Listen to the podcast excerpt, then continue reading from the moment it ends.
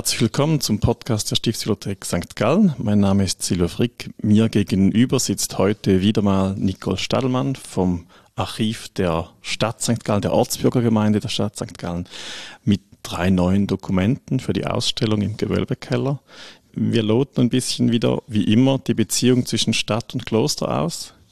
Und das erste Dokument ist angekündigt als es gehe um Marchen. Mhm. Ein lustiges Wort. Ich lese da Marksteine. Sind das Marchen? Genau. Hallo Silvia, du hast recht.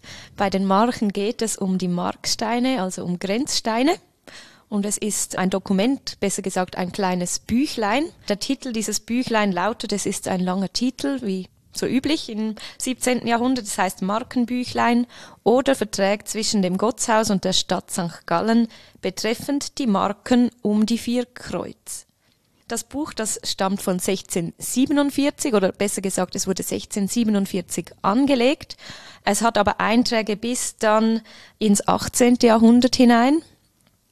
Und es umfasst eben, wie gesagt, die Marken, die gesetzt wurden zwischen der Fürstabtei und der Stadt St. Gallen. Also ist es irgendwie schwierig, ein dünnes Heftchen, das keine Karten? Schön wär's. Nein, leider keine Karten. Es hat aber ganz genaue mhm. Beschreibungen, okay. wo genau diese Grenze verläuft und wo genau diese Kreuze und Marksteine gesetzt wurden. Das wurde dann aber eben auch immer wieder zum Problem. Also das Buch, es startet mit Abschriften von Urkunden. Und zwar startet es mit drei Abschriften und das sind eigentlich alle Urkunden, die diese Grenzziehung zwischen Kloster und Stadt festgelegt haben. Es ist eigentlich, es wurde 1647 angelegt, das kommt hervor, wenn man es durchliest. Es wurde angelegt, um eben den Grenzverlauf irgendwo festzuhalten, zu dokumentieren für die Nachwelt. Und es basiert vor allem auf diesen drei Urkundenabschriften. Also die erste Urkunde, welche die Grenze festgelegt hat, stammt vom Jahr 1460. Dann alle 100 Jahre etwa, also 1550 und dann 1655 musste hier nachgebessert werden. Mhm. Also es kommen immer neue Markierungen, die den Grenzverlauf mhm. klären, hinzu. Das ist genau. so die genau. Bewegung. Ja. Genau. Und der Grenzverlauf an sich, der 1460 festgelegt wurde, der wurde bis 1798 nicht mehr geändert. Mhm. Es gab aber dann Streitigkeiten bei gewissen Teilen dieser Grenze, weil dann eben Marksteine fehlten. Man fand sie nicht mehr. Das ist dann eben diese Stelle, die aufgeschlagen ist. 1655 war das das Problem. Da haben die Umgänger, man hat da regelmäßig diese Marken auch kontrolliert, ob sie noch dort sind. Und diese Umgänge, die haben die eine Marke zwischen drei Linden und Birnbäumen einfach nicht mehr gefunden. Auf Basis dieser Beschreibung von 1460. Das Problem war, dass ein Töbeli, wo das Kreuz so gesetzt gewesen war, nicht mehr auffindbar war. Also man hat, ich kann da zitieren, in welchem Töbeli wir Bürgermeister und Rat vermeint haben, vor Jahren ein Markstein gestanden sein solle. Nachdem nun dieser Sache halber unsere beidseits Deportierten miteinander zu unterschiedlichen Malen sich unterredet und dann einen Augenschein genommen haben und weder das Töbeli noch die Marke gefunden haben, da hm. kam Konflikt auf. Und das musste man eben dann klären. Wenn eine solche Marke verschwunden ist, wenn sich Landschaften verändert haben, wenn Häuser oder Stadel nicht mehr standen, weil diese Beschreibungen der Marken, die hingen oft zusammen mit einem Apfelbaum oder beim mhm. Ahorn oder beim Stadel, beim Linsebühl etc. Und das verändert sich natürlich.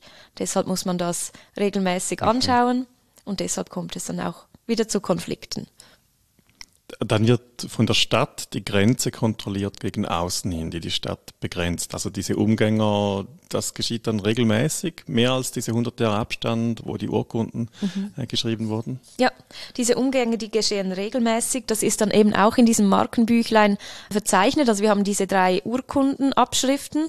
Im Abstand von 100 Jahren sind die verzeichnet. Und dann ist noch eine Zusammenfassung erhalten, aus dem Jahr eben 1647, wo das Heft angelegt wurde. Es wurde wirklich zu diesem Zweck auch angelegt, um das nachvollziehen zu können. Mhm. Es steht auch, um den Nachfahren das zu erleichtern.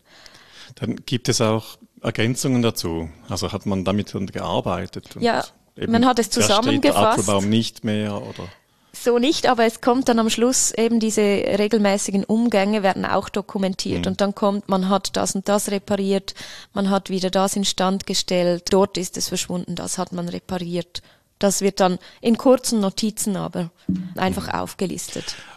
Und was mich ein bisschen überrascht, man macht diese Umgänge nicht gemeinsam mit Leuten des Abts dass mhm. die auch mitmarschieren. Das ist ja eine Grenze auf beide Seiten hin, nicht? Das stimmt. Oder ist es für die Stadt viel eine wichtigere Grenze als für den Fürster? Nein, nicht unbedingt. Ich denke, die Fürstabtei wird das seinerseits auch gemacht mhm. haben. Es ist auch nicht dokumentiert, ob man das gemeinsam gemacht hat, in diesen kurzen Notizen dann mhm. zu den Umgängen. Von 1655, aus diesem Umgang, wenn man die Urkunde liest, wird deutlich, dass die Umgänger zu viert waren. Es wird nicht beschrieben, welche Umgänger, aber ich glaube, das sind dann zwei von der Fürstabtei und zwei von der. Stadt. Also insofern denke ich, dass man das schon zusammen gemacht hat. Ja. Das macht ja Sinn. Und jetzt die Frage, die so auf der Zunge brennt, nicht Grenzen zwischen Partnern, wo es schwierig ist, wurden Marksteine, Marchen auch willentlich dann versetzt oder weggenommen? Weiß man das? Also eben aus diesen kurzen Notizen wahrscheinlich nicht, aber mhm. gibt es andere Quellen? Hast du mal gehört von? Ähm, Grenzversetzungen kommen in der Geschichte immer wieder vor, mhm. also das ist ja nichts ja. Außergewöhnliches. Mir ist bislang noch nichts begegnet. Also eben diese Grenzen, sie wurden, oder diese Grenzsteine wurden zerstört wegen vorbeifahrenden Saumpferden aus dem Appenzellerland, das kommt im Text vor, oder weil ein Wagen einmal einen Markstein über den Haufen gefahren hat. Die müssen wieder repariert werden, aber von absichtlichen Grenzversetzungen habe ich bislang nichts gelesen. In diesem Bereich der vier Kreuze wird das ja genannt. Also man hat die vier Hauptkreuze mhm. plus dann kleinere Marksteine. Und das begrenzt ja eigentlich das Territorium zwischen der Stadt St. Gallen und der Fürstabtei, also das herrschaftliche Territorium. Also man weiß, wenn ich an einem Grenzkreuz, und deshalb waren die vier Hauptkreuze auch auf Hauptstraßen platziert, dass man das sieht, man weiß, wenn ich eines dieser Kreuze passiere, bin ich in der Gerichtsbarkeit der Stadt St. Gallen oder eben bin ich wieder draußen, bin ich in der Gerichtsbarkeit des Fürstabts.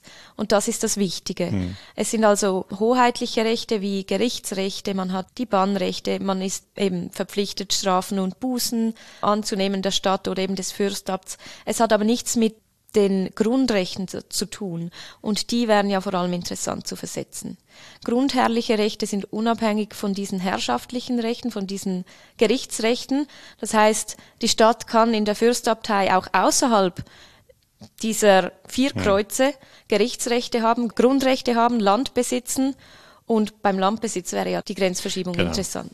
Nicht also das ist noch wichtig, nicht? Es geht ja. wirklich um, um hoheitliche genau. Fragen und nicht um Eigentum an, Nein, an Grund genau. und Boden. Ja. Also der Fürstabt hatte innerhalb oder konnte innerhalb der vier Kreuze Land besitzen, mhm. hatte sie ja auch ursprünglich besessen und die Stadt hatte außerhalb ihrer vier Kreuze Grundrechte mhm. im fürstäbtischen Raum. Das ist losgelöst voneinander. Ja, da haben wir das schon mehrfach davon gehört, nicht genau. mit diesen Schlösschen im, im Rheintal oder den genau. Stiftungen, die Grund und Boden besitzen außerhalb. Genau. Mhm. Aber dann passen die vier großen Kreuze auch zu vier Straßen. Also ja. die, wenn man, du sagst, wenn man die passiert, dann mhm. müssen das ja auch die Haupteinfallsstraßen ja. nach St. Gallen sein. Das waren sie. Das erste Kreuz war an der am Fußweg Richtung Teufen und Appenzell platziert. Das zweite war beim Weg Richtung Geis. Das dritte am Weg Richtung Zürich und Wiel. Und das vierte Richtung Rorschach und Heiden an den Hauptstraßen. Mhm. Das sind ähm, Holzkreuze dann. Hast du die Vorstellung man, von der Materialität? Man weiß es nicht genau. Man hm. geht davon aus, dass es zu Beginn Holzkreuze waren, die dann später auch teilweise in Stein gesetzt wurden. Das kann man nicht so genau beschreiben. Ich habe das auch versucht herauszufinden aus diesem Beschrieb der Marchen in diesem Büchlein. Ähm, ein Hauptkreuz habe ich nie gefunden, eben das wurde gesetzt 1460. Ich weiß aber, dass jene Marchen, die wieder repariert werden mussten, die wurden versucht auf Steinfundamenten, also man hatte sich ein Steinfundament für diese Marken, das auch im, in den Boden eingelassen mhm. wurde, extra tief, dass es hält. Es wurde teilweise auch mit nicht näher bezeichneten Stäben geschützt. Ich könnte mir vorstellen, dass das Holzstäbe waren, die ringsherum platziert wurden, damit die Saumpferde da nicht immer es zerstörten.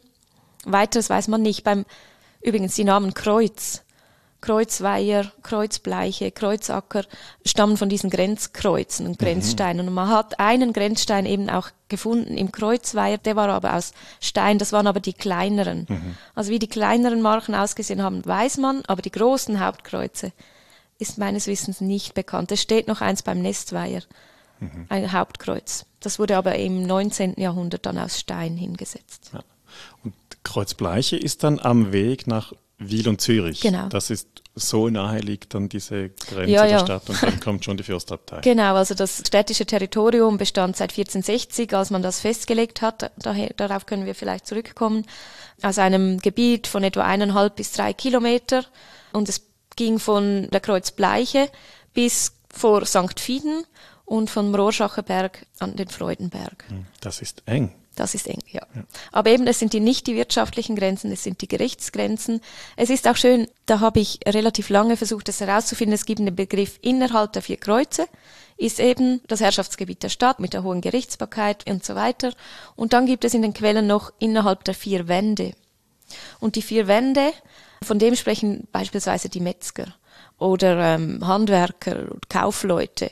Und die vier Wände bezeichnet die Grenze innerhalb des wirtschaftlichen, das ist eine These von mir, aber das wirtschaftliche Einflussgebiet der Stadt. Und die vier Wände beziehen sich etwa so weit, wie man in einem Tag reisen kann. Weil den Bürgern ist es nicht erlaubt, innerhalb der vier Wände Zwischenkäufe zu tätigen. Das heißt, die Idee innerhalb der, dieser wirtschaftlichen Grenze, innerhalb der vier Wände, sollen alle Produzenten selbst den Markt in St. Gallen besuchen. Ja. Da dürfen keine Zwischenhändler sein. In der Theorie. In der Praxis war das anders. Und außerhalb der vier Wände durften die Bürgerinnen und Bürger Zwischenhandel betreiben. Hier war die Stadt froh, wenn durch die Bürger, die Dinge aufkauften, diese Dinge auf den Markt kamen, die sonst wahrscheinlich von den Produzenten nicht direkt auf den Markt nach St. Gallen getragen worden wären. Also das ist quasi, ja, der Fernhandel ist jetzt zu weit gegriffen, aber das ist, das sind jene Dinge, die sonst nicht nach St. Gallen kämen. Dort ist der Zwischenhandel für Bürger erlaubt, außerhalb der vier Wände. Aber so scharf wie der Begriff dann ist zwischen den vier Kreuzen, so vage sind diese vier Wände. Ist Ja. das auch ein rechtsgültiger Begriff in Konfliktfällen Nein. dann? Das, äh, das, also es wird verhandelt vor Rat zwischen Handwerkern und Rat, zwischen Handelstreibenden und Rat. Und es muss offenbar ein Begriff gewesen sein, unter dem man sich etwas vorstellen kann. Aber wir haben dort keine festgelegten Grenzen, nein. Aber eben die vier Kreuze, die sind fix seit 1460. Und kann man jetzt sagen, dass innerhalb dieser vier Kreuze die Stadtluft herrscht, die frei macht? Ja, die Stadtluft, die frei macht. Also sich, es herrscht die Stadtluft, Ja. ja, genau. Man ist auch gezwungen, städtische Gerichte zu nutzen, ein Recht dort anzunehmen. Ob die Stadtluft frei macht, ist ein ganz anderes Thema. Das ist so ein Das Begriff so- nicht, den man so. Ja, das bezieht sich natürlich aufs Bürgerrecht, oder, dass man keinem anderen Herrn untertan ist, aber man ist ja eigentlich einfach dem Rat dann untertan. Du hast vorhin diese Grenzziehung erwähnt und wolltest noch darauf eingehen. Was hat es damit auf sich? Genau, das ist noch spannend. Die wurde 1460 festgelegt, definitiv von der eidgenössischen Tagsatzung. Also die sieben Orte der Eidgenossenschaft kamen da nach St. Gallen. Also jede der sieben Orte stellte einen Deputierten, deshalb es waren sieben Männer, sehr hochrangige Männer, Bürgermeister, Schultheißen etc., kamen hier hin und nahmen einen Augenschein und legten eben dann diese Grenze zwischen der Stadt und der Fürstabtei fest. Die Initiative hatte Ulrich Rösch ergriffen, der dazu mal Pfleger des Klosters war. Und einen Tag vorher, also diese Grenzfestlegung in St. Gallen fand statt am 31. Mai 1460. Einen Tag vorher, am 30. Mai, waren dieselben Deputierten mit der Grenzfestlegung zwischen dem Kloster und dem Land Appenzell beschäftigt. Also man hat das in einem Aufwisch gemacht, macht ja Sinn, wenn man die lange Reise unternimmt. Diese vier Kreuze, die bestanden schon vor 1460. Sie werden erwähnt seit dem 13. Jahrhundert in Urkunden. Allerdings hat beispielsweise 1291, als diese vier Kreuze erwähnt wurden, noch in der Stadt St. Gallen war ein Sonderrechtsbereich, die Stadt St. Gallen schon dort, aber es galt Konstanzer Recht noch, 1291. Das hat sich dann geändert, aber die vier Kreuze existierten schon vor 1460. Man hat eben dann einfach die Grenze definitiv festgelegt durch eben diese Schiedsleute. Und vorhin, einen Tag zuvor in Appenzell, das Kloster versuchte seine Verwaltung unter Ulrich Rösch wieder Zu konsolidieren. zu ja. konsolidieren, genau, und dazu gehört natürlich auch die Grenzziehung. Bei Appenzell schwelte der Konflikt schon länger, seit 1457 ist das bekannt und dort hat er auch eine Notiz hinterlassen, wie teuer diese Grenzziehungen auch waren. Also für die Grenzziehung in Appenzell hat er 2000 Gulden Ist sind das aufgewendet. die Steine oder sind das diese Delegierten der Tagsatzung? Das so wissen wir sind? leider nicht. Ja. Es, er sagt einfach, dass das insgesamt 2000 mhm. Gulden gekostet hat. Wir wissen auch nicht, welches insgesamt, also ob seit 1457 oder nur die Grenzziehung 1460, das wissen wir nicht. Aber er sagt dann auch, die Einträge seien ja hoch, weil man dann eben mehr Gebiete noch hat hinzugewinnen können als vorhin und Gerechtigkeiten auch hat. Ja. Also er sagt das quasi, dass sich das lohnt. Aber nicht ganz günstig, es ist aufwendig, man muss es machen. Aber also dann hat das vielleicht auch, dass es für ihn günstig läuft, mit dem hohen Betrag zu tun, den er ausgibt. Ja, das ist eine gute Frage. Das weiß ich nicht. Nee. Wir haben keine Hinweise, mhm. wie teuer oder so das haben war und wie viel bezahlt, Energie man auch darin ja investiert hat. Bei der Stadt war es meines Wissens auch kein Konflikt, weil diese mhm. vier Kreuze schon bestanden. Ein bisschen klarer schon. Und es zeigt sich ja auch, also 1460 wurden diese Grenzen festgelegt. Mhm. Und alle anderen Konflikte, die man hatte, es wurde nicht mehr an diesen Grenzen gerüttelt. Also das war wie festgesetzt und mehr oder weniger konfliktfrei. Man hat dann eben in einigen Gebieten, wo es dann unklar wurde, weil sich Landschaften veränderten oder so, neue Zwischenmarken gesetzt aber auch 1655, jener Auszug mit äh, diesem Grenzstein, den ich vorhin beschrieben habe, da hat man gesagt, man möchte da nicht irgendwie einen großen Streit anfangen, man macht das ganz nachbarschaftlich, weil es sich auch nicht lohnt, viel Geld aufzuwenden, mhm. um das zu klären, weil die territorialen Grenzen eigentlich klar sind, nur der Stein fehlt. Also das wurde 1460 ist, eigentlich ist ein wahnsinnig gut interessantes Beispiel dafür, wie, wie, wenig wichtig letztendlich diese eine Grenze denn ist, um, um quasi Macht und Einfluss oder wirtschaftliche Möglichkeiten der Stadt auch zu beschreiben, nicht? Das ist wie eben diese Rechtsgrenze, aber viel mehr ist es dann doch auch nicht. Sonst hätte man wahrscheinlich schon Energie und Zeit investiert, um ja. die zu weiten. Ich denke, wäre es um Grund und Boden mhm. gegangen, wäre es vermutlich anders gelaufen. Ja. Aber diese territorialen Grenzen, also ich meine, sie sind natürlich sehr wichtig für die Selbstständigkeit eines Staatswesens, aber sie existieren ja. Mhm. Und sie und dann ist der Verlauf. Lange, ja. Und sie, genau, also ja. eigentlich ist die Stadt bis 1918, bis zur Eingemeindung der anderen Gemeinden, waren diese Grenzen noch da. Mhm. Also das hat lange gewährt. Ja. Aber hätte St. Gallen jetzt eine große Expansion erlebt, irgendwie 100 Jahre vorher, dann wäre das schon eine Schwierigkeit gewesen, ja. Ja gut, ja, dann dann hätte man.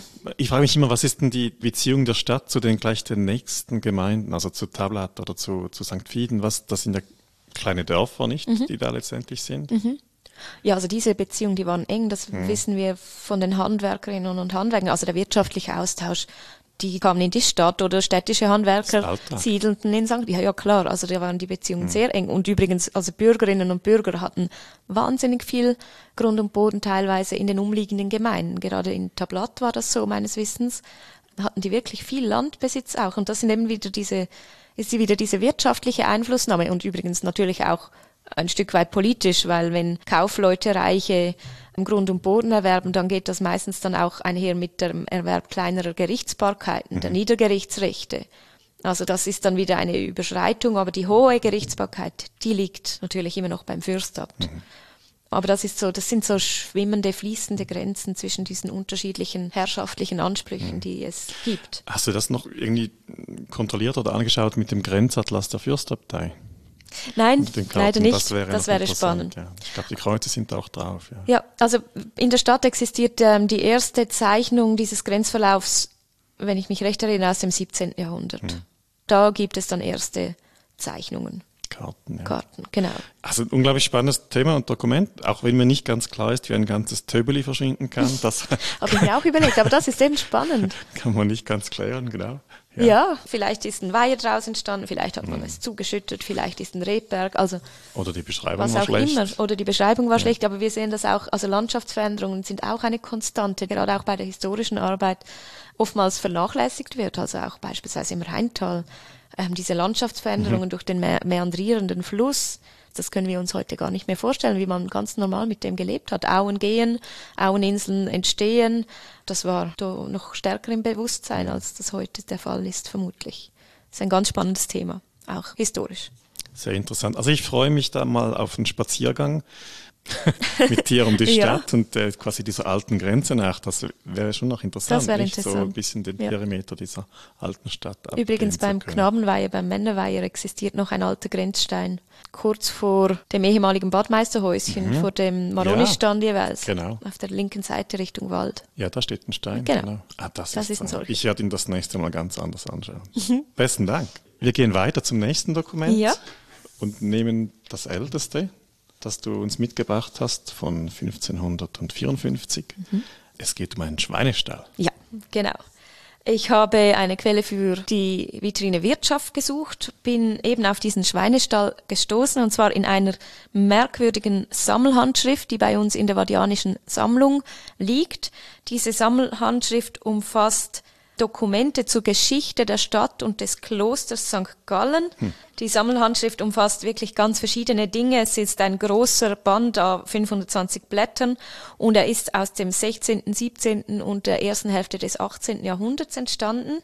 Und es sind eigentlich Abschriften eben aus unterschiedlichen Zeiten zu Dingen, die das Kloster und die Stadt betreffen, also beispielsweise ein Kaufbrief einer Mühle oder eine Einigung über Fasnachtshühner, über Wald- und Holzrechte, sind auch äbtische Mandate drin, also solche Dinge.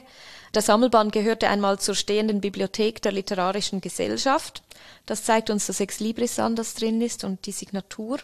Aber die weitere Entstehungsgeschichte, wir haben noch zwei solche Sammelbände, die sind mhm. un ist unklar. Wir haben einfach diesen Sammelband, den ich angeschaut habe, mhm. der wirklich eine wahre Fundgrube an verschiedensten Geschichten ist.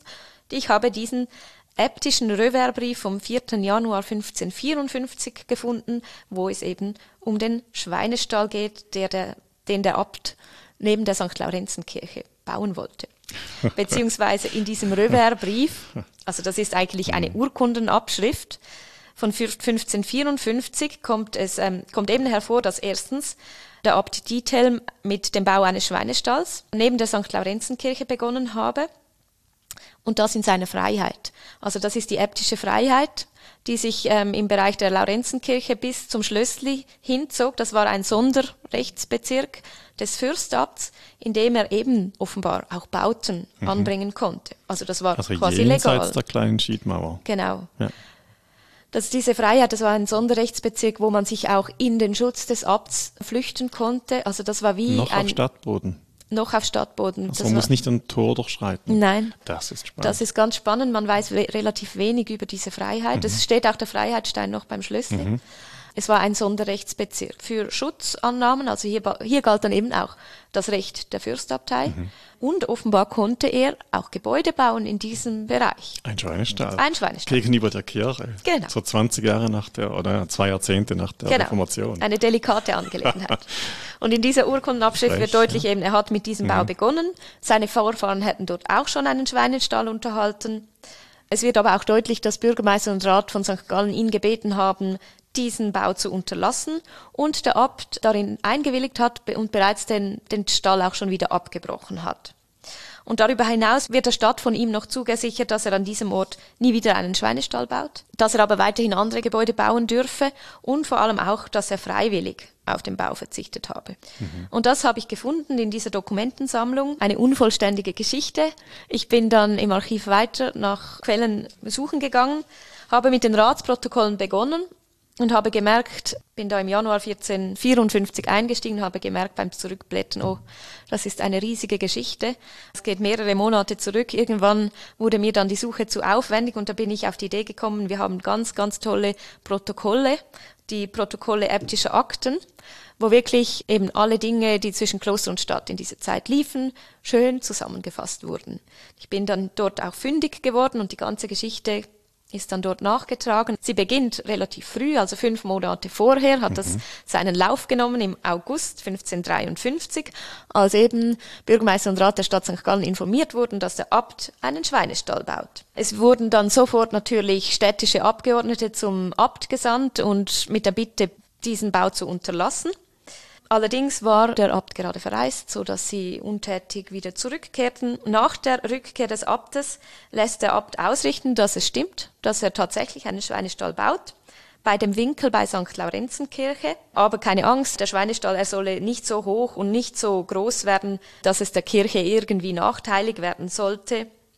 Er wolle aber, und das ist das Angebot, und hier kommt's, er wolle aber gerne abstehen von diesem Bau, der Nachbarschaft willen allerdings nur, wenn er ein eigenes Tor erhalte. ein altes Anliegen des Abt, eine kleine Finte. Das kommt uns bekannt vor. Genau. Ja? Okay. Also der Fürstabt hat zu dieser Zeit kein mhm. eigenes Tor. Was natürlich ein Problem ist, ähm, denn er kommt seit dem Bau, ja, seit der Reformation kommt er durch in sein eigenes Territorium nur noch durch jenes der Stadt. Er mhm. muss durch die evangelische Stadt gehen, wenn er in sein Territorium möchte, und das ist natürlich ein Problem für ihn. Er hat das Anliegen schon vielfach angebracht, aber ähm, die Stadt hat Verträge, dass sie die Hoheit hat über die Stadtmauern und sie argumentiert, wenn man ein neues Stadttor baut beim Abt, dann wäre das zu unsicher mhm. und nicht zu verteidigen oder nicht, auch nicht zu überwachen. Deshalb bekommt er kein Tor. Aber er versucht es, er baut einen Schweinestall und sagt, ich baue den Schweinestall nicht, wenn ich ein eigenes Tor bekomme. Mhm. Es geht wieder eine Weile. Im September meldet sich der Stadtrat zurück und sagt, tut mir leid, wir können dir kein eigenes Tor bauen. Eben, man habe Verträge, dass man keines bauen müsse. Und man finde auch, dass es man es dem Abt zumuten könne, durch die Spießegasse zu reiten. Mhm. Weil der Abt hat vorhin gesagt, es sei ihm sehr, sehr beschwerlich, durch die Spießegasse zu reiten, wegen der Pflastersteine. Das sei sehr, sehr wirklich ungemütlich ja. und ähm, es sei ihm unliedentlich. Mhm. Die Stadt sage jetzt, ja, man könne es ihm schon zumuten, durch die Spießegasse zu reiten. Sie sei ja auch nicht allzu lang. Und wenn er beleidigt würde bei diesen Ritten, dann solle man dies unbedingt anzeigen, man bestrafe dann diejenigen, die das gemacht haben. Mhm. Also man sieht, es ist unangenehm für den Abt, durch die Stadt zu reisen. Das ist so ein bisschen, aber schon Gängelei vielleicht, nicht? Ja. Das, also da. Klar. die Stadt argumentiert dann weiter. Man habe ja dem Abt auch oftmals gratis Ziegel gegeben, also man hat ihm ja da quasi geholfen und man erinnerte den Abt daran, dass man auch auf die Bitte des Abtes hin die städtische Kalkhütte, die beim Müllertor stand, abgerissen habe, weil man eben dann auch die Gottesdienste in der Klosterkirche gestört hatte mit einer Ziegelhütte gleich in mhm. der Nähe der Kirche und man habe diese auch abgerissen. Dann argumentiert die Stadt weiter, beide Teile dürfen ihre Religion ausüben und sollen nicht an der Ausübung ihrer Religion verhindert werden. Und man gibt dann zu bedenken, ob man denn den reformierten Gottesdienst noch angemessen feiern könne, wenn dieser durch das Geschrei der Schweine ständig unterbrochen werden würde. Und man hat dann das Problem, dass der Abt nämlich schon bei der St. Laurenzenkirche eine Taverne unterhält. Genau. Genau. Und jetzt fragt man, und das ist sehr schön geschrieben, deshalb ein Quellenzitat, wenn jetzt eben zur Zeit der Predigen, da man Gottes Wort verkündete, zu dem Gewölbeschrei der Bauern erst der Sumengeschrei zustimmen könne, also wie solle man dann da bitte mhm. schön Gottesdienste abhalten? Und indem der Abt schon das Ausschenken von Wein während der Predigtzeiten verboten habe in dieser Taverne, habe er ja implizit schon zugegeben, dass man so den Gottesdienst nicht ausführen kann. Mhm. Das die Argumente der Stadt.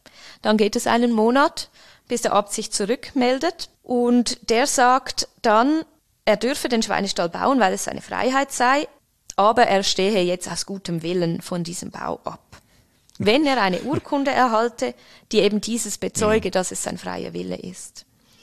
Das ist dann eben diese Verschreibung, dieses Revers, das wir da in dieser Sammelhandschrift mhm. finden. Das ist das. Die Stadt sagt dann noch einmal, ja, okay, ähm, wir haben auch keine Verschreibung erhalten, als wir die Zügelhütte abgebrochen haben und wir eigentlich finden wir, dass wir das nicht benötigen, eine solche Verschreibung, aber aus gutem Willen stimmen man dieser Verschreibung zu. Und das ist dann das Resultat, diese Verschreibung. Mhm. Also wahnsinnig schöne Geschichte, nicht? Dieses Hin und Her. Das führt ihn für mich zu zwei Dingen. Das eine nochmal schnell zu dieser Quelle, die da vor uns liegt. Diese mhm. Sammlung, Abschrift, die mhm. einfach quasi einen Ausschnitt dann bringt dieser ganzen Geschichte. Mhm. Was ist denn der Charakter dieser, dieser Sammelhandschrift, dass man so zusammenträgt? Ein bisschen zu dokumentieren, was die Themen sind? Geht es um Geschichtsschreibung oder? Ich habe mich das auch gefragt. Teilweise sind eben schon Originale auch drin. Mhm. Ich weiß nicht, ob man das einfach irgendwann zusammengefügt hat, also diese losen Abschriften und Originale thematisch geordnet hat, eben zum Thema Beziehungen Kloster-Stadt, dass man das einfach irgendwie zusammengebunden hat. Ich könnte mir das vor allem vorstellen. Und es sind meistens eben Kaufbriefe, also eigentlich meistens rechtliche Angelegenheiten oder dann auch wirtschaftliche Dinge, also eben die Nutzung von Holz in, in den äbtischen Wäldern. Also ich glaube, ich kann mir vorstellen, dass das einfach später zusammengebunden mhm. wurde was mal als Stapel irgendwo rumlag. Vielleicht, ja. ja. Aber eben, wir wissen leider gar ja. nichts über diese Entstehungsgeschichte. Ja. Und das Zweite, es gibt dann das Karlstor. Ist das ein erster Schritt? Einer ja, von vielen? Kommen da noch mehr? Also das ist ja eigentlich die Ironie der Geschichte. Ja. Abt Diethelm, der eben versucht hatte, via Schweinestall zu seinem Tor zu kommen, musste warten. Er erlebte es nicht mehr. Eigentlich war sein Tod der Auslöser hm. zum Bau des Karlstor. Als Abt Diethelm 1565 starb, wurde ein neuer Abt geweiht und dieser lud ein zu seiner Abtweihe am 16. Oktober, ich glaube eben 1665. Und das Problem war, dass am 16. Oktober, ist der Gallustag, äh, die Stadt auch ihren Jahrmarkt feierte. Die Stadt, das fand sie zu gefährlich, wenn da so viele Leute am Jahrmarkt teilnehmen, plus dann eben die Gäste des Abts an der Weihe, reformiert und katholisch. Ähm, da, deshalb hat sie den Stadtjahrmarkt abgesagt und hat dann aber auch kurz zuvor dann beschlossen, die Tore zu schließen, die Stadttore zu schließen, keine Fremden einzulassen. Das heißt, der neue Abt hatte keine Gäste mhm. an seiner Weihe und er klagte dann an die eidgenössische Tagsatzung und die bestimmte dann, jetzt ist genug, du erhältst ein Tor. 16, 1566 wurde das beschlossen, ähm, dass der Bau des Tors realisiert werden soll und es wurde dann ähm, 1570 eröffnet. Mhm. Und die Ironie, das ist das einzige Stadttor, das heute noch steht. genau. Aber es ist interessant, nicht? Es ist nicht ein neuer Abt und dann eine einvernehmliche Lösung oder sowas, sondern man treibt es gerade nochmal auf ja. die Spitze und der Konflikt wird gar nicht entschärft, sondern Nein, findet ja. einfach quasi den nächsten obendrauf, wie man so schön sagen ja. würde. Ja, genau. Und dann ja von außen gelöst. Das wird dann von außen gelöst, mhm. ja. Da hätte die Stadt nicht selbst eingewilligt, vermute ich. Ja. Ganz schöne und spannende Geschichte, genau. Auch etwas, das sich für Stadtführungen dann sicher eignet, da vom mhm. Schweinestall zu erzählen. Mal schauen, ob wir der Be Geschichte mal wieder begegnen in der einen oder anderen ja, Art und Weise. Ja, leider sind diese Wirtschaftsgebäude in keinen Plänen oder Karten eingezeichnet, weil sie halt zu der mobilen Fahrhabe äh, zählten, vermutlich, also Schöpfestelle. Mhm. Ich habe eben versucht zu rekonstruieren, wo denn genau Ist nicht schräg der gegenüber der Langgrenzen dann das Schmalzhaus nachher noch? Also da, wo man dann ja. das ausgelassene Fett das stimmt. vielleicht dann verarbeitet hat, nicht? Das ja, das stimmt. Hm. Ja. ja, eben, und das Mädchenschulhaus stand eben dort auch noch nicht zu dieser Zeit, Nein. das Seilerische Schulhaus, ja. ja. Eben vermuten, das war auch irgendein Schopf. Also vielleicht dort, aber ich weiß es nicht. In der Nähe der Kirche. Kommen wir zu einem anderen mhm. Thema noch, zum Schluss. Das dritte Dokument, das vor uns liegt. Das ist eine große Liste mit Einträgen, die nummeriert sind. Das Stichwort ist hier die Anbetung des Christkinds. Genau. Und die Quelle, die wir zeigen, die du jetzt siehst, das ist ein Band aus unserem Kirchenarchiv. Und zwar nennt sich der Band einer ehrwürdigen Synode oder des Kapitels Gravamina. Von 1647 hm. Bis 1690. Das? Ja, genau. Also die Gravamina, das sind Beschwerdepunkte Unterschiedliche Institutionen in der Stadt gaben in unterschiedlichen Zeitabständen jeweils diese Gravamina, diese Beschwerdepunkte an den städtischen Rat ab. Also die Zünfte gaben diese ab und eben auch die Geistlichen. Und das sind jetzt die Klagepunkte der Geistlichen an den St. Galler Rat. Beziehungsweise es sind nicht die Klagepunkte der Geistlichen, sondern es ist die Antwort des St. Galler Rats an die Geistlichen auf ihre Klagepunkte, die du hier siehst. Mhm. Also diese Punkte, eben schön nummeriert, die wurden von der städtischen Kanzlei als Antwortbrief an die Geistlichen angefertigt und es sind eigentlich die Ratsbeschlüsse, die wir so auch in den Ratsprotokollen finden, mhm. auf diese Gravamina. Und deshalb ist es auch im Kirchenarchiv, weil die Geistlichen haben ja diese Antwort zurückgehalten. Und so. legen es dann ab quasi. Und legen es ab. In ihrem Archiv. Genau. Noch schnell Beschwerden, Klagepunkte, ist das wie, ich gebe Traktanten ein, ich habe Probleme, die zu lösen mhm. sind, oder sind jetzt wirklich Klagen über Missstände, die nicht mhm. gut sind? Es geht so, was ist ein bisschen die Perspektive dieses Mechanismus? Ja, also beides. Man hatte keine Verfügungsgewalt. Also man reicht Vorschläge ein zuhanden des Rats, die dann an Ratssitzungen mhm. diskutiert werden, vom kleinen und vom großen Rat teilweise. Man macht auch Verbesserungsvorschläge. Und jetzt im Bereich oder bei den Geistlichen ist es meistens so, dass es eben die Kirchenzucht betrifft. Mhm. Genau. Also in diesem Band, wo diese Antwort des Rats abgelegt ist, findet man teilweise auch andere Geschäfte, die der Rat beschließt mit puncto Geistliche. Also beispielsweise eine Ordnung der, wie es so schön heißt, der malefikanten Tröster. Also jener Pfarrer oder Geistlicher, die jeweils vor den Hochgerichten, wenn jemand hingerichtet wurde, die Delinquenten noch besuchten, mhm. ihnen Beistand, geistlichen ja. Beistand leisteten. Ja. Das ist beispielsweise auch enthalten. Teilweise sind auch Anweisungen enthalten des Rats, wie man umgehen muss mit Personen, die sich nicht der kirchlichen Ordnung gemäß verhalten haben. Man findet auch solche Dinge. Und das sind immer Dinge, die verlassen dann die Möglichkeit der Geistlichkeit selber zu regeln. Ja. Da möchte man, dass der Rat dann aktiv wird genau. und die Stadt dann also die Stimme ergreift. Ja, die Synode der Geistlichen, mhm. die findet jährlich einmal statt. Mhm. Die hat keine Befugnisse, Befugnisse so. irgendwelche okay. Dinge zu regeln. Das liegt ja alles in der reformierten Stadt beim St. Galler Rat. Die Synode ist Pflicht für alle Geistlichen in der Stadt St. Gallen und im reformierten Appenzell. Das sind die Besucher der Synode und an diesen Synoden diskutiert man über die Aufführung der Geistlichen selbst. Man nimmt die Zensur ab über die Geistlichen, also wie haben sie sich verhalten, hat es Klagen, dürfen sie weiterhin als Geistliche tätig sein oder nicht. Die Synode nimmt auch die Examen ab der Geistlichen, ein theologisches Examen ablegen, das wird vor dieser Synode gemacht in der St. Laurenzenkirche, entweder vor der ganzen Synode oder vor einem Ausschuss, das variiert. Und dann geht es eben in dieser Synode auch noch um die Kirchenzucht. Also wie verbessern wir das gesellschaftliche Leben in unserer Region in kirchlicher Hinsicht. Und da gibt es dann ebenso Vorschläge wie äh, die ja, Anbetung klar. des Christkinds, das 1673 ein Problem war für die mhm. Geistlichen. Wir finden in dieser Antwort eben die Antwort des Rates, also mhm. das ist eigentlich quasi was man macht. Wir haben aber die Eingabe der Prediger, die am ausführlichsten ist, in den Ratsprotokollen selbst. Dort wird sie vermutlich wortwörtlich wiedergegeben. Und zwar beklagen sich dort die Geistlichen, ich zitiere auch, wann in dem Kloster droben ihr also gemachtes Christkindlein zu Weihnachtszeit etlich Wochen lang köstlich geschmückt zu sehen und öffentlich ausgestellt wird, dann kommen aus unserer Stadt viele Mägde mit den Kindern und andere mehr, um eben das Christkind anzuschauen. Und jetzt haben die Geistlichen Angst, dass dabei in die zarte Jugend etwas Zuneigung zu dem Götzendienst gepflanzt wird. Man hat also Angst, dass ähm, quasi mhm. eben die Heiligenverehrung dann in diese jungen Herzen der Kinder eingepflanzt werde, wenn man da das Christkind im Kloster anbeten mhm. oder an, nur schon anschauen geht. Und das erregt natürlich den Ärger der reformierten Geistlichkeit und man bittet den Rat, das irgendwie abzustellen.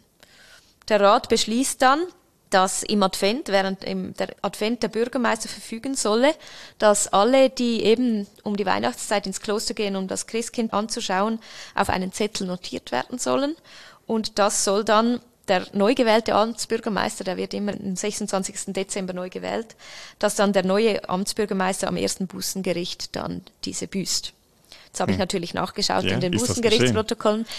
Ich glaube nicht, also wir wissen es nicht. Leider sind diese Bußen jeweils ohne man sagt einfach, die und die und die wurden gebüßt. Mhm. Aha, für irgendwelchen Ungehorsam, ja. aber nicht für was. Keine Ahnung. Aber es sind erstens, wären es nicht viele. Ja.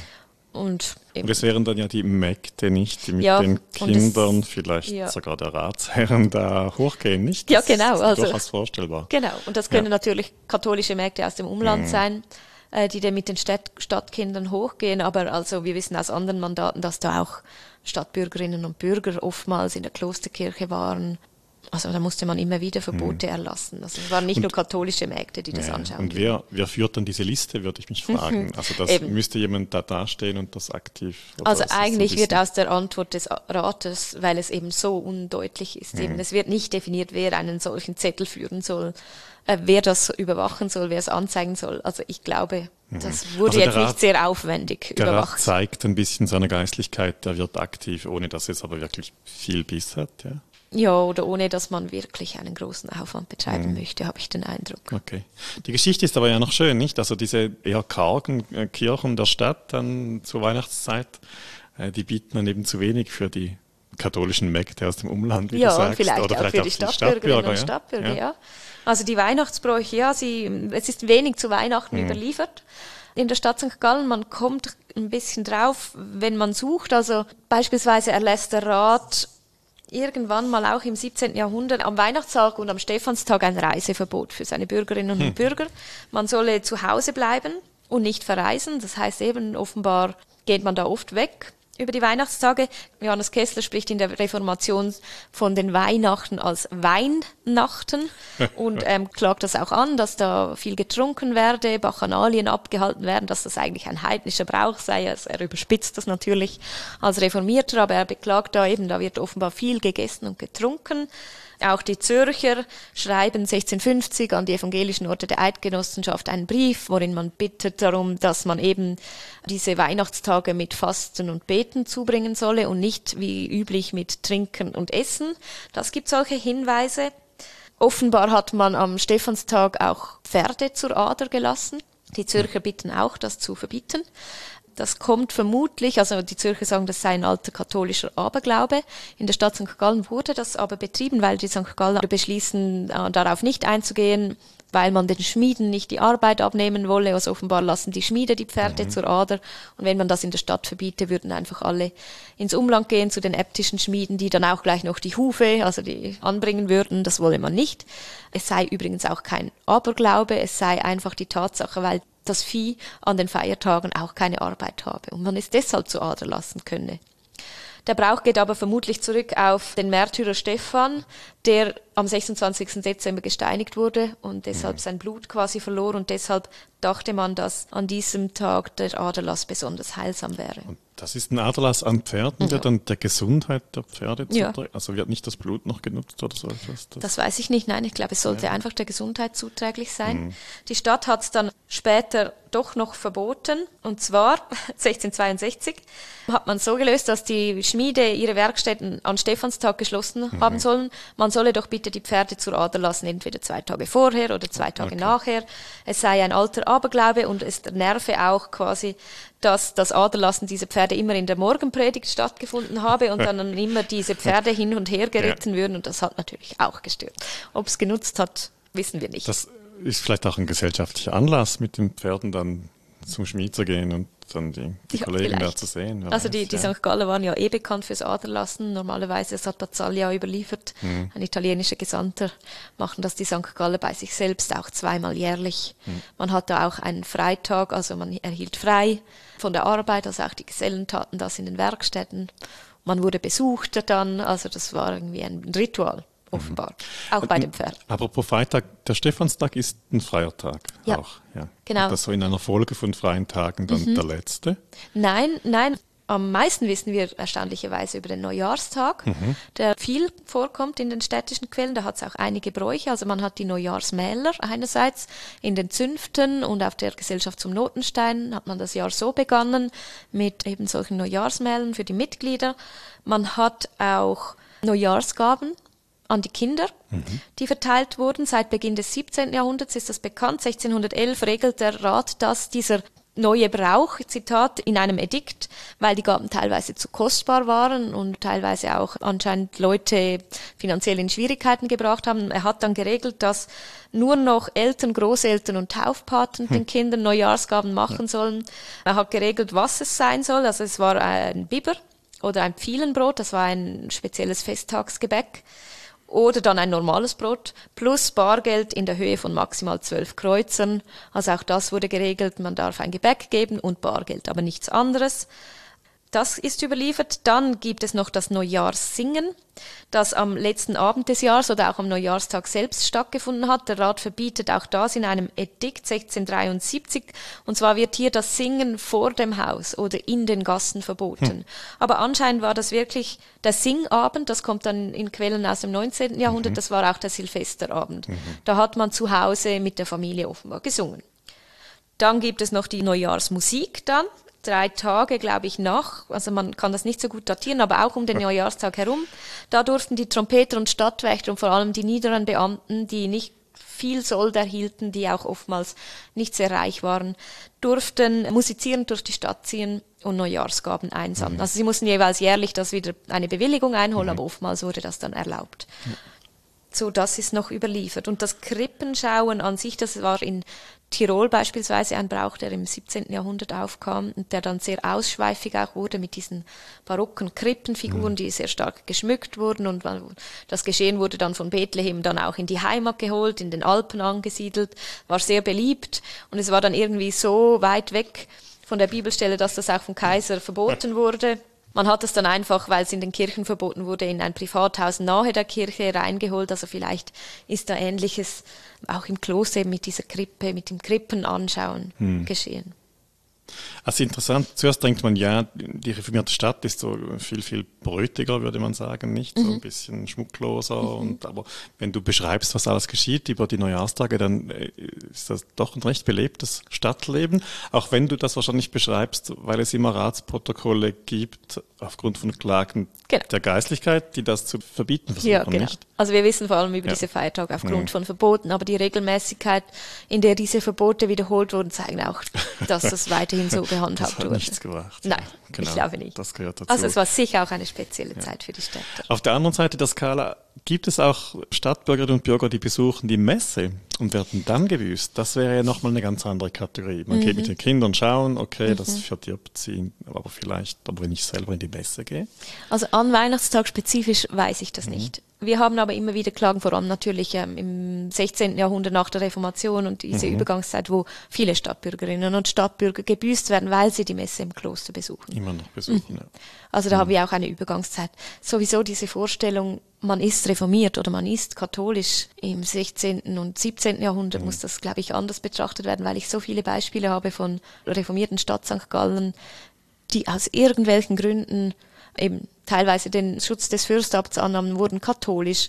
Einige Jahre später waren sie wieder reformiert. Ähm, sie zogen in die Fürstabtei, dann zogen sie wieder in die Stadt. Also gerade 1530er Jahren haben wir enorm viele Bürger, die mhm. das Bürgerrecht aufgeben, fürstäptisch werden oder wegziehen. Aber dann habe ich auch wieder viele Beispiele. Also einer in den 1530er Jahren ist Ratsherr und alles, geht, wird fürstäptischer Beamter und 1542 steht er plötzlich wieder in der Stadt, heiratet eine Stadtbürgerin und drei Jahre später ist er wieder Ratsherr. Ja. Es ist irgendwie offenbar kein Problem, ja. dieses fluide Wechseln der Konfession. Mhm. Wir stellen uns das, oder ich mindestens stelle mir das oder mhm. habe mir das strikter vorgestellt, aber ja, irgendwie klar, war Gut, das sehr fluid. sind auch andere Gründe, die da mitspielen, nicht? Dass man muss, um mehr Ratsherr zu sein, dann auch eine gewisse wirtschaftliche Potenz mitbringen vielleicht und mhm, dann macht das die Dinge vielleicht Meinst du, die Auswahl einfach. ist gar nicht ja, so groß? Oh, nein, nicht mal so, sondern man hat dann näher Möglichkeiten. Oder ich komme mhm. aus einer Familie, wo, wo mir das ermöglicht wird. Ich kenne die richtigen Leute. Mhm. Ja, das kann sein. Obwohl ich habe mal einen Steckbrief im Rat 1731 gemacht, weil mich das genau mhm. interessiert hat, ob nur die Reichen im Rat sind und nur Kaufleute, sich, die sich in Zünfte mhm. äh, einkaufen, wie in Zürich und Bern. Dem war wirklich nicht so. Also hm. unser Rat war zu 65 Prozent von 1731 diese Momentaufnahme. Ja von Handwerkern besetzt und diese mhm. Handwerker waren größtenteils schon die reichen, reicheren Handwerker, aber wir haben wirklich auch einige sehr arme drunter. Ja. Von denen ich nie gedacht habe, dass sie in den Rat kommen. Ah, interessant. Ja, aber bei den Metzgern beispielsweise war es wirklich mangels Alternativen. Mhm. Okay, aber da gibt es da nicht so viele da. Aber wir haben auch arme Schuhmacher, also ja. eben eine Minderheit, aber wir haben arme Handwerker im Rat, mhm. erstaunlicherweise. Ja. Vielleicht eine Eigenheit der Stadt St. Gallen. Also sicher diese hohe Handwerkerdichte in der Stadt ist eine Eigenheit. Mhm. Das war in Zürich und Bern nicht so. Aber das heißt dann wirklich zurück zu diesem Thema reformiert katholisch, dass es äh, dann wirklich volatiler ist. Ja, ja das, das denke ich. Ne? Ja, man hat immer versucht, das zu regeln, aber ja. ich glaube, in der Realität war das fluid. Fluid. Sehr interessant. Das war wieder ein wunderbarer Einblick zu diesen drei Dokumenten, die jetzt zu sehen sind unten im Gewölbekeller. Ich freue mich sehr, wenn dann auch die Gäste die anschauen können. Mhm. Herzlichen Dank, Nicole, für dieses sehr spannende Gespräch. Danke dir, Silvia.